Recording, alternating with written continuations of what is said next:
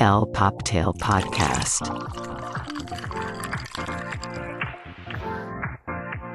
Hola y bienvenidos a el Poptail Podcast, el fabuloso podcast donde hablamos de todo y de nada, pero nos encanta hablar de pop culture, fashion y nunca falta el chismecito.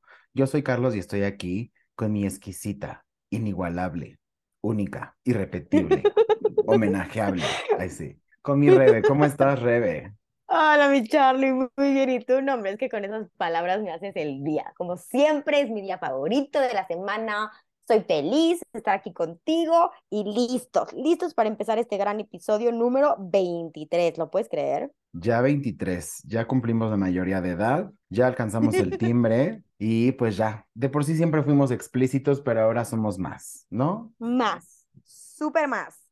Pero cuéntame, Charlie, ¿qué tal estuvo tu fin? Pues te cuento que estuvo bastante tranquilo, me estoy reponiendo de tonto festival y concierto y así, nos vamos a preparar para lo que viene después de verano, pero pues fui a un bazar de como un bazar de cositas de segunda mano que se llama Solo tengo 100 pesitos y justo es, está padrísimo el concepto porque es de 100 pesitos para abajo todo. Entonces lo hicieron aquí eh, por la Colonia del Valle, la verdad es que estuvo bastante divertido en una casa muy interesante de muchos pisos, muchos desniveles, pero bueno, conocimos gente increíble, ya luego esperemos que tengamos como alguno de los organizadores con nosotros para hablar justo de esta segunda vida, las prendas, a la ropa, sustentabilidad, etc. Pero estuvo muy bien, así que los invito a que estén súper al pendientes de la próxima edición, lo pueden seguir en Instagram como solo tengo 100 pesitos. Ay, wow, a la próxima me llevas. Y sí, o sea, la verdad, Charlie y yo tenemos planeado hacer tours por toda la Ciudad de México de este tipo de tiendas vintage, segunda mano, porque nos encanta descubrir cosas padres.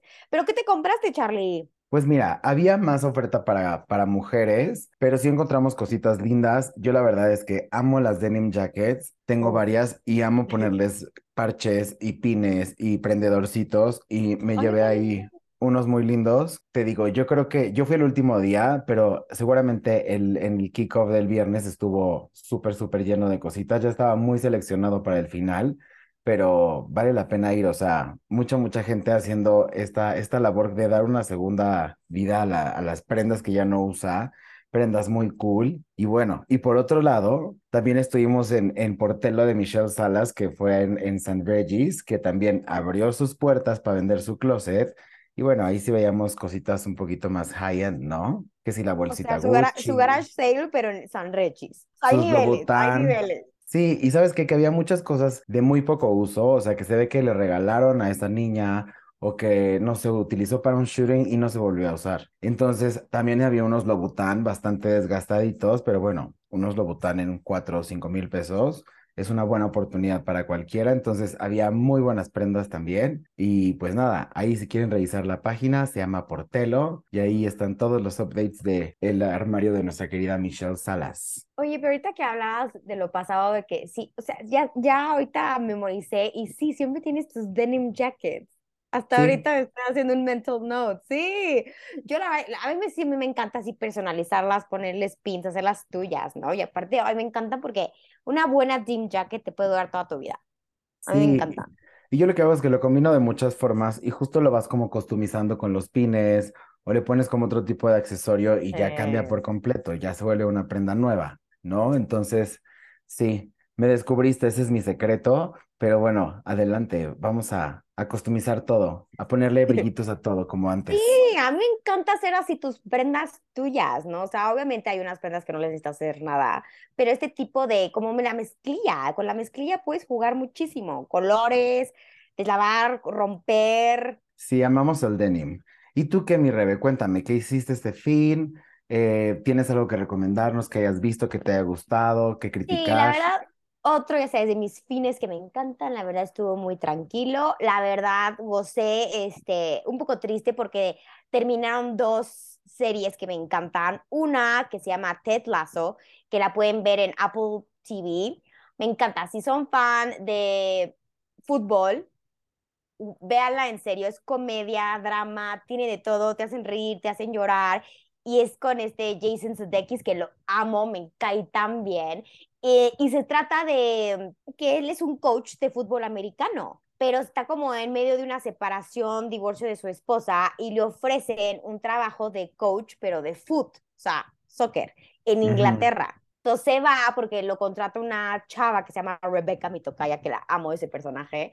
Lo hace como porque ella se divorcia de su esposo ricachón y le quita su equipo de fútbol. Entonces lo hace para fregárselo, para ser el peor equipo de la liga, ¿no? Pero de verdad, todos los personajes, los futbolistas, pensé, véanla, si son fan de fútbol y la comedia es muy buena, ya terminó después de cuatro temporadas, estoy triste, fue de esas series que empezó muy bien y poco a poco no fue tan wow, pero te enamoras tanto de los personajes que lo sigues viendo porque la verdad está muy bien hecha. Y es de los mejores scripts que he visto en mucho tiempo. Véanla, de verdad se las recomiendo otra. Y otra serie que también me encantó, que ya acabó, es The Marvelous Mrs. Maisel, que está en Prime, el de Amazon. La verdad, véanla. Sí, otra de comedia, es stand-up comedia, pero es de los años 50, 70, y en esta última temporada como que hacían flashbacks al futuro. O sea, noventas, ochentas. Y el vestuario, los coches, el script. Y ahora y es de los mismos productores de Gilmore Girls. Entonces, igual el diálogo ese de que hablas rapidísimo, pero buenísimo. En verdad, se los recomiendo mucho estas dos series. Véanlas si les gusta todo tipo de comedia. Y son muy, la verdad, muy fáciles de digerir. No tienes que estar, ya sabes, toda tu atención en ellas, pero pues estar ahí viendo todas, pero las disfrutas mucho. La verdad es para el relax. Sí, a mí, por ejemplo, Marvelous Mr. Maisel me encanta, ¿no? Ay, no es una gran serie. Una ama de casa que quiere ser estando pera. Entonces, en medio del mundo de que 50s, o sea, donde las mujeres ni siquiera usaban pantalones. Entonces, es algo como súper, súper peculiar. La ambientación, la dirección de arte es muy buena. Entonces, si tienen oportunidad. Como una, ya sé, es una comunidad, una familia judía en el Upper East Side de New York. O sea, la verdad, véanla. Está muy buena, muy recomendable. Pero, pues ¿sabes qué? ¿Qué me defraudó, Charlie? Estoy, bueno, no enojada, porque sabía que no iba a ser wow, pero no pensé que iba a estar tan mala. El primer episodio de The Idol.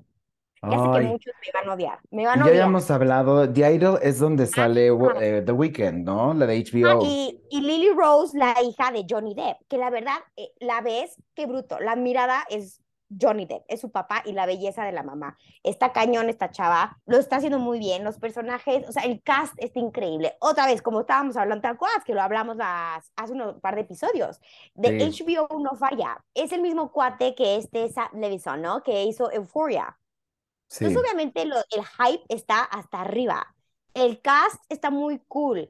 Eh, empieza, es como una mezcla de Entourage con, ay, no sé, pero me defraudó. Se me hizo súper aburrido el primer episodio. Demasiado sexo, un poco porny. O sea, no es de que estoy en contra de eso, no soy una, una monja, pero es cuando es too much, que, o sea, no va con la historia. Dices, ¿Por qué? O sea, ya sí, no estoy nada de la chichi, no tengo nada en contra de eso, pero no, no me encantó Charlie. Ah, pero eso sí, en una primera escena sale nada más y nada menos que el tequila de Kendall Jenner 818. Yo, qué buen marketing de esta mujer.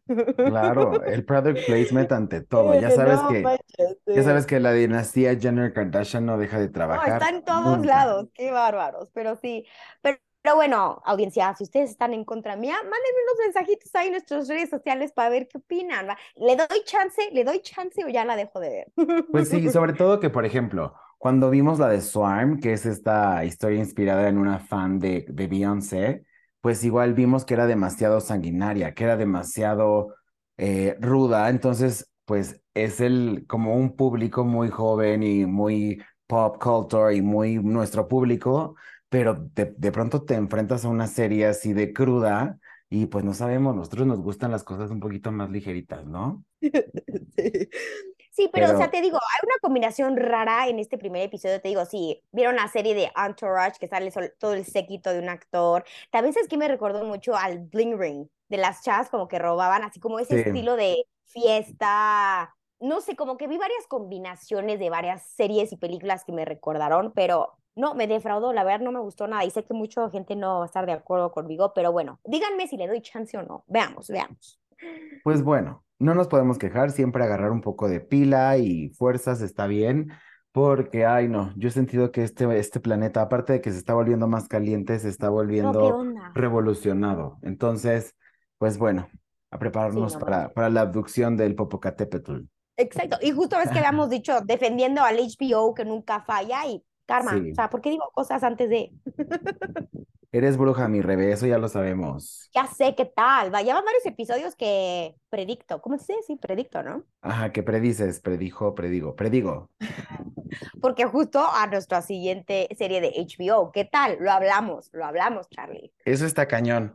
Justo, si no han escuchado el episodio anterior, estábamos platicando de And Just Like That, ¿no? Este reboot de Sex and the City que va a lanzar su segunda temporada muy pronto y pues de cómo nos faltaba un personaje que era clave en- entre estas cuatro mujeres icónicas, hiperpoderosas neoyorquinas y era el personaje de Samantha que lo hace Kim Cattrall. Y pues resulta que nosotros así, después de dar enter, el productor sube el episodio y sale la noticia de, ah, Kim Cattrall tiene un cameo en, en el reboot de Sex Ya and the City. sé. Qué gran noticia. Yo no sé cómo la convencieron o cuánto dinero le dieron, pero qué bueno, aunque sea un pequeño cambio, qué bueno, porque esa serie, como lo habíamos dicho, sí, está cool, tiene otra historia, no me encanta el fashion, pero sin Samantha Jones no es lo mismo, Charlie, ¿o no? que dicen que se puso bastante picky para el tema del contrato, porque ella salió muy peleada con gente de la producción. Eh, Entonces, o sea, que ella llamó a su propio stylist, que justamente es quien viste todo el elenco de Emily in Paris, y para que la vistiera ella para esto, ¿no? Entonces, eso, que si tenía algunos roces con, con esta Cynthia Nixon, que si no quería aparecer con esta, ¿cómo se llama la que hace Charlotte? Bueno, la otra, pues. Entonces, no sabemos qué pasó. Lo que sí sabemos es que ella grabó estas escenas desde marzo de este año. Y pues bueno, esperamos que sea algo más que una llamada telefónica, ¿no? No que sea un cambio Sí. así. Bueno, igual, bueno, como tú dices de Patricia Fields, ella fue la que hizo todo el vestuario de Sex and the City, pero no Justo. quiso regresar porque es muy amiga de Kim Cattrall. ¿Quién sabe cómo estaba el drama? Se peleó con Sarah Jessica Parker, todo el desmadre, ¿no? No, Pero incluso la con el director. Ah, o sea, O con sea- todo el mundo acabó mal, pero por eso te digo, ¿cuánto, cómo la habrán convencido con la Anita acá? No sé, pero qué cool que va a regresar. Obviamente va a ser el episodio más visto de todo And Just Like That, obviamente. Pero sí, pero qué cool que anunciaron justo esta noticia cuando es hoy, 6 de junio, que justo hoy cumple 25 años del primer capítulo de Sex and the City. O sea, Wow. yo me acuerdo que sí, o sea, teníamos, ahí sí estábamos babies tú y yo, pero yo me acuerdo que yo empecé a ver Sex and the City hasta mis 20. Sí, yo también lo vi mucho Eh, más, más grandecito. Yo tenía, bueno, tengo una muy buena amiga y entonces nos juntábamos a crudear los domingos y a ver Sex and the City, o sea, era nuestra vida eso, ¿no? Nos echamos todas las temporadas varia, varia vez, porque, o sea, vas creciendo y te da una lección de vida distinta, o sea, es, está bueno eso, a Sí. mí eso me gustaba, A mí me encanta, a mí la verdad sí, exacto. A mí me encantó esta serie, por esa serie todo el mundo empezó a tomar Cosmopolitans, fue por ellas, la verdad, y también la moda, pero también era incrédulo, ¿no? O sea, que Carrie Bradshaw, una Sí. escritora en Nueva York, ya en Columnista. Manhattan, yeah, right, comprando Jimmy Choos cada semana y por favor. Pero Sí, bueno, y ir al súper en. Versace y es un poco el idealizar y el romantizar la vida en New. York, pero pues no, en realidad no. Y si ustedes leen el libro de The Carrie Diaries, pues ves que sí es una chavita más de pueblo, que pues es otra, otra, otra idea la que tenía Candence cuando empezó a hacer la historia, pero a ¿Tú sí mí leíste los libros? Yo no. Sí, claro. Y, o sea, es muy, muy apegado, pero obviamente es como esos libros, es como Twilight. No, o sea, no, no puedes ya concebir un vampiro si no es este güey de Pattinson o la otra desabrida de la, de la Stewart. Entonces, pues es lo mismo, ¿no? Quien le dio vida a este personaje y le dio todos los matices, y yo creo que también este personaje le da vida a Sarah Jessica Parker y la hace un icono de moda, porque antes había hecho papeles medio X de güera medio X, ¿no? Porque aparte no es un cliché rubio hermoso, es Ajá, rubia no, y aparte, pero tiene un cuerpazo la desgraciada. O sea, lo que le pusieran se veía hermosa. Pero sí, justo lo que decías, y creo que ella estaba peleando de que no quería hacerlo. Y ella tuvo una cláusula todas las temporadas que ella no iba- iba a enseñar sus chichis, porque todas enseñan sus chichis menos Sarah Jessica Parker. Ella sí dijo, yo no voy a enseñar. Pero bueno, pero sí, ¿qué tal todos los hombres que dateó, la comida, los viajes, la ropa? Gran serie, gran serie. La verdad, si no lo han visto, audiencia, en serio, véanlo. Está en HBO Max, la tienen que ver. La de And Just Like That no está tan buena como Sex and the City, pero pues ya sabes, si eres fan, pues te queda, ya sabes, las ganas de seguir viendo estas. Que justo yo creo que después de las críticas tienen que volver a, o sea, como que retomar el empoderamiento que tenían estas chavas. Porque, bueno, Sí. ni tan chavas. Porque en la primera temporada sí fue así como de, güey, o sea, como que Miranda se asombra con un beso de dos mujeres, ¿no? Se supone que eres una abogada hiperformada, shalala, y de pronto no sabes cómo decirle a alguien que es negro en una clase o como, o sea, ya sabes, como que fallaban en esas cosas y pues a lo mejor ahora el hilo conductor nos va a resolver esos temas que tenemos y que se mueva y que sepamos más de los personajes, eso me gusta mucho, ¿no? Obviamente es un gran cambio de hace 25 años ahora, o sea, la tele ha cambiado muchísimo, pero pues si veamos qué tal va a estar esta nueva temporada, ¿no? Pero seguro típico van a sacar a Samantha Jones hasta el último capítulo para que te chutes todo, Para que obviamente. lo veas completo, pues claro. Ah. Oye, y por otro lado también vimos que ya salió el cartel de Corona Capital Ciudad de México 2023.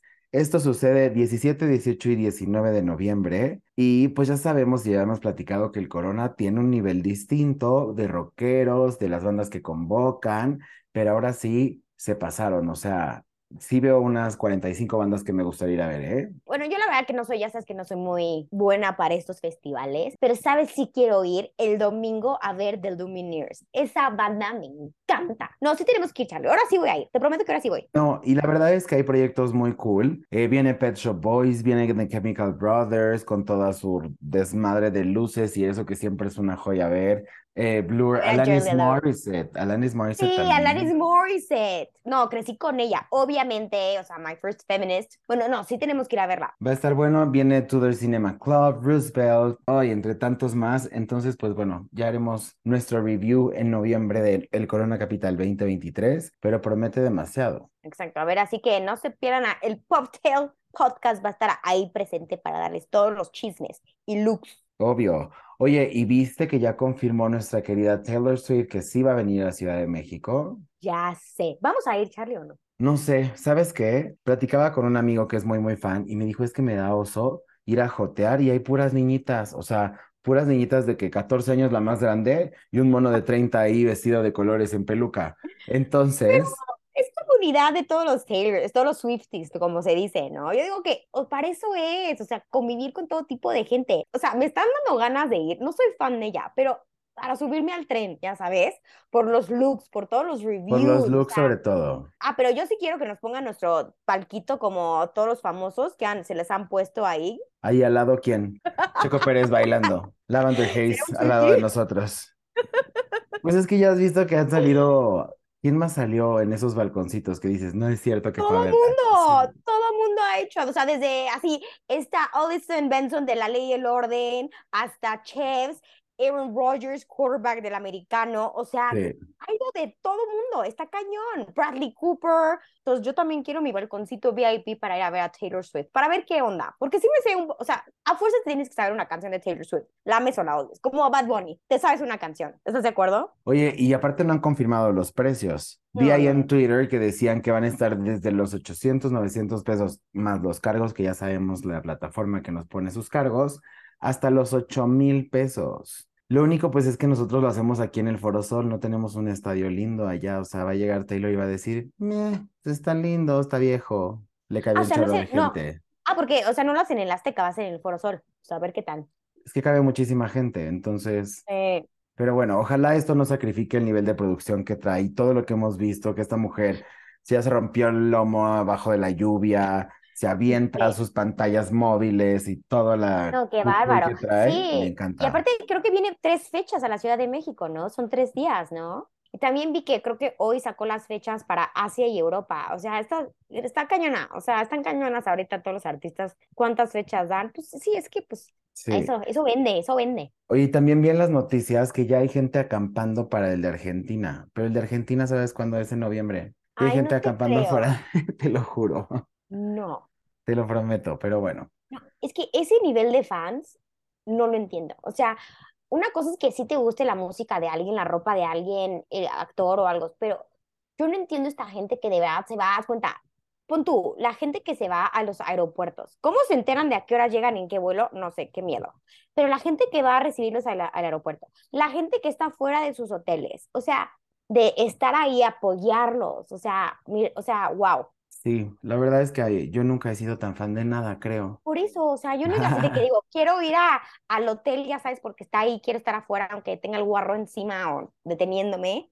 No, y estamos descontrolados con el tema de los eventos y los conciertos, porque bueno, ya todos queremos ir a todo. Y qué locura, ¿no? Oye, y por cierto, también viste que en Brasil, Carolina Herrera saca su colección Resort y les ha llovido de una forma.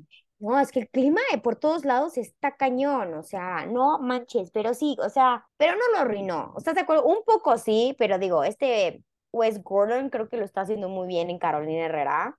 Hace- ha ejecutado muy bien el estilo de Carolina Herrera. O sea, no ha visto una diferencia de que digas, ah, este es Wes Gordon. Sí se ve, pero lo ha hecho muy bien para esta marca. Sigue con la firma de esta marca. ¿A ti qué te pareció esto? Fue en Río de Janeiro, ¿no? Río de Janeiro, pues sí, nada más que sacrificaron los looks porque para no tener que arriesgar a las modelos de que se rompieran los pies, se resbalaran, etc., tuvieron que salir con los zapatos en la mano, ¿no? Así como de, bueno, vamos a enseñar el whole look, pero pues en- traigo mis estiletos en la mano para que los veas. Pero ese es el riesgo que tienes de hacer una pasarela en vivo y de hacer en un lugar abierto y el clima siempre te puede jugar para bien o para mal. Ya lo vimos en Dior, les pasó aquí, ¿no? Que toda la pasarela sí. les llovió y cuando empieza el cóctel ya bajó la lluvia y dices, ah, parece premeditado, pero no, no sabes qué va a pasar con el clima, entonces pues bueno, estuvieron preparados, no creo que se haya visto mal. Igual No. Karina, no sé si me encanta, tiene como un estilo Mm. muy específico para un sector de mujer eh, de Exacto. cierta edad, un perfil muy, muy así, mu- pues sí, específico, ¿no? Sí. Entonces, No, y si hay piezas divinas, o sea, como tú- es que a veces también es mucho eh, los stylists que hacen las pasarelas, ¿no? Hay veces piezas que dices, ay, me encantaría esa, pero sin la falda o sin el pantalón, o ese vestido, pero con otro cinturón, ya sabes, porque sí, últimamente eso es lo que pasaba, que ya están agarrando stylists de street style para vestir a las modelos para así vender más, así el look completo. Pero sí, la verdad, este, sí tiene piezas increíbles Carolina Herrera, pero sí, como tú dices, es para un, un estilo muy específico. Sí, vimos los prints de siempre, texturas, formas, la parte como de las proporciones, ¿no? Como de, bueno, señora, ya tiene usted el bracito un poquito flojo, no hace usted su pilate, entonces le El vamos a poner, así. exacto, como que es para un tipo de cuerpo mucho más aseñorado, sí contemporáneo, pero pues bueno. Ahí vienen un chorro de pasarelas y también ya va a empezar otra vez Menswear, que me encanta.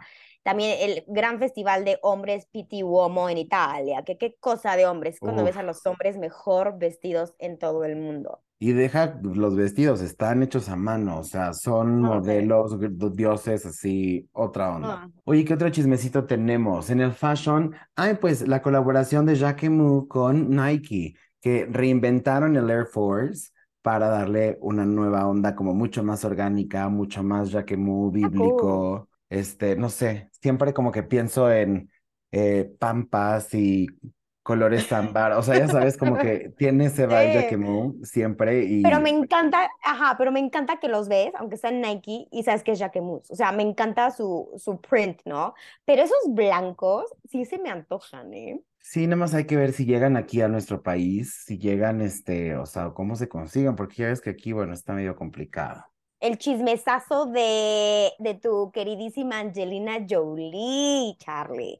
¿Qué tal? Ya por fin una noticia de que el Atelier Jolie va a su primera colaboración, va a ser con la gran marca francesa Chloe, que a mí me encanta esa marca, la verdad, se me hace muy limpia, muy fresca, y a ver qué tal. A mí me late que, yo creo que sí lo va a hacer bien Angelina Jolie, no creo que lo haga nada más por así, pero ahí también el chisme es que la diseñadora de Chloe es nada más y nada menos que Gabriela Hearst, que también tiene su propia marca, que es como muy hippie, muy orgánica, tiene piezas cool.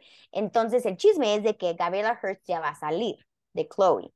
Pues sí, justo, o sea, tener de la mano una casa francesa, creo que es una muy buena estrategia para Atelier Jolie para que pueda hacer lo que quiere hacer, pero acuérdate que no lo tenemos claro, porque nos dijeron que es como eh, vintage, pero custom, pero tailored, Ajá. pero read, o sea, como que no tenemos muy bien definido qué va a pasar, pero bueno, ya si tiene el sustento de Chloe atrás, seguramente va a haber algo interesante, nos va a poder gustar o vamos a conseguir algo ver, no sé, porque sí estamos medio perdidos con este proyecto de nuestra queridísima Miss Jolie. Lo están diciendo como una cápsula, ¿no? Yo creo que va a ser como pocas piezas, limited edition, limited pieces y a ver qué tal. Y también ver este el precio, ¿no? No sé si va a estar a los niveles de Chloe o va a estar un poco más accesible porque sé que Angelina Jolie es muy global, ¿no? Le encanta la accesibilidad y todo. Oye, y hablando de global ahorita, me acabo de acordar de la noticia de Vogue, de Edward Enninful, que él, eh, bueno, es parte de, amo. de British Vogue y ahora pasa a ser el chief global de Vogue.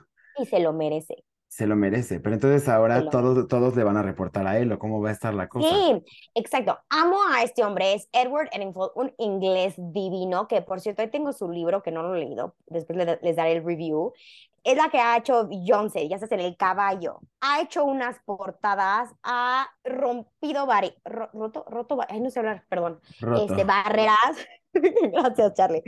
Y la verdad, está genial, se merece este puesto, ya, va, ya no va a ser el editor en jefe de eh, British, Vogue, y ya va a ser como el global, entonces cuenta todos, cuenta de Europa, Asia, no sé si América también le van a reportar a él, así como, a ver, ¿apruebas esta? En lugar de a Anna Winter. Y aquí eh, viene el rumor de que a la mejor chance Edward Eddingfold va a reemplazar a Anna Winter. Que la verdad yo digo que, quién sabe. Yo sé Charlie no opina lo mismo. Yo digo que Anna Winter va a acabar su vida como editor in chief de American Vogue. Pues mira, yo no sé, yo no sé y mm. también como le platicábamos, eh, por ejemplo, ¿no? Cuando anunciaron que Pharrell era el nuevo director creativo de Louis Vuitton.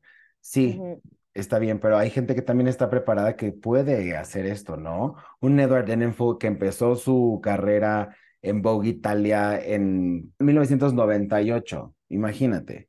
Y luego Vogue Americana 2006. Y luego se va a British Vogue en 2017 como editor en jefe. O sea, es alguien que ya está preparado para. Y si él fuera el sucesor, está bien. Porque también hay que darle una nueva visión a las cosas. El tema que tengo yo con Anna Winter es que sí, es muy Anna Winter, pero siento que siempre es como de, ay, como lo venimos haciendo. No, no da oportunidad a la espontaneidad, a que sea algo como un poquito más loose. O sea, imagínate un Met Gala, digo, sin llegar a un VMAs, pero pues que fuera algo un poquito más relajado, un poquito, no sé, o más contemporáneo, más elevado en el sentido de la cultura pop de ahorita, no en eh, el icono que es Anne Winter, porque ni siquiera se puso algo de Karl Lagerfeld este año. Entonces. Ay, sí decepción. Ay, sí que decepción. También que ya no me esté truncando el talento y que me deje con nuevas personas que, que traigan algo como un poquito más fresco, este rol que trae un poquito más de mundo, güey, adelante. O sea, si es él, yo, mira, no voy a objetar ni nada. Y qué bueno, nuestra Miranda Priestley de carne y hueso que se retire, va a tener una jugosa retiro, una jubilación, mira, choncha y que le vaya bonito. ¿no? Pero mira, con Vogue no se sabe, y aparte ella hace el poder que tenían a Winter, o sea, hasta que ella decida chau chau, bueno, quién sabe, uno nunca sabe, ¿verdad? Pero la verdad estoy muy contenta, espero que esté contento Edward Enninful con este cambio, porque he's British, entonces no sé si va a seguir en Inglaterra viviendo o lo van a mudar a Nueva York, ¿Quién, eso sí, quién sabe dónde va a estar su puesto. No, y seguro va a andar, o sea, de un shooting a otro. Hemos visto portadas espectaculares, ¿no? De Tailandia, de Australia, de, o sea, hemos visto cosas muy cool de Vogue este año y pues que siga esa racha. Sí, lo ha hecho súper bien, tiene una creatividad enorme en los contactos, pero sí, bien por él, bien por Eddie. Sí, y pues bueno, hay que estar muy al pendientes porque siguen los cambios en las direcciones creativas de las casas más importantes de moda. Vienen eh, también el lanzamiento de los nuevos Spring, Summer, etc. 2024. O sea, hay que estar con un ojo en todas partes, ¿verdad, mi Rebe? Como siempre, aquí, primero más que todas las noticias más importantes, aquí en el Cocktail Podcast. Oye, sí, eh, ya vi que marcamos tendencia en varias cositas y luego las hablan en los, en los demás podcasts. Seguro sí nos escuchan. Estoy súper sí, de seguro, Sí, seguro somos su fuente de su source of information. Oye, pero Rebe, ¿qué crees? Hemos llegado ya al momento de que te recuerde. Ya sé. Cada vez se me hace así como que nos falta más tiempo. Pero bueno, les voy a recordar nuestras redes sociales antes de que nos despidamos para que nos sigan y nos compartan. Recuerden que cada semana posteamos una guía visual de lo que platicamos en nuestro carrete de Instagram y ahí lo pueden consultar. Y estamos como el Poptail. Y en TikTok y en Facebook estamos como el Poptail Podcast. También acuérdense que nos pueden mandar mensajito por cualquiera de nuestras redes si quieren comentar, platicar o lo que sea. Ahí estamos, ¿verdad, Rebe? Exacto. Y la verdad, muy pronto va a haber nuevas sorpresas, nuevos invitados, así que no se lo pueden perder porque venimos con todo, ¿verdad, mi Charlie? Sí, nuevas secciones, entonces se va a poner interesante esto, ¿eh? Buenazo, buenazo. Pero bueno, chavos, entonces este, muchas gracias como siempre por escucharnos. Siempre es un gusto hacer este podcast. Nos pasamos súper bien. Síganos escuchando y los vemos la próxima semana. Chao. Bye. El Poptail Podcast.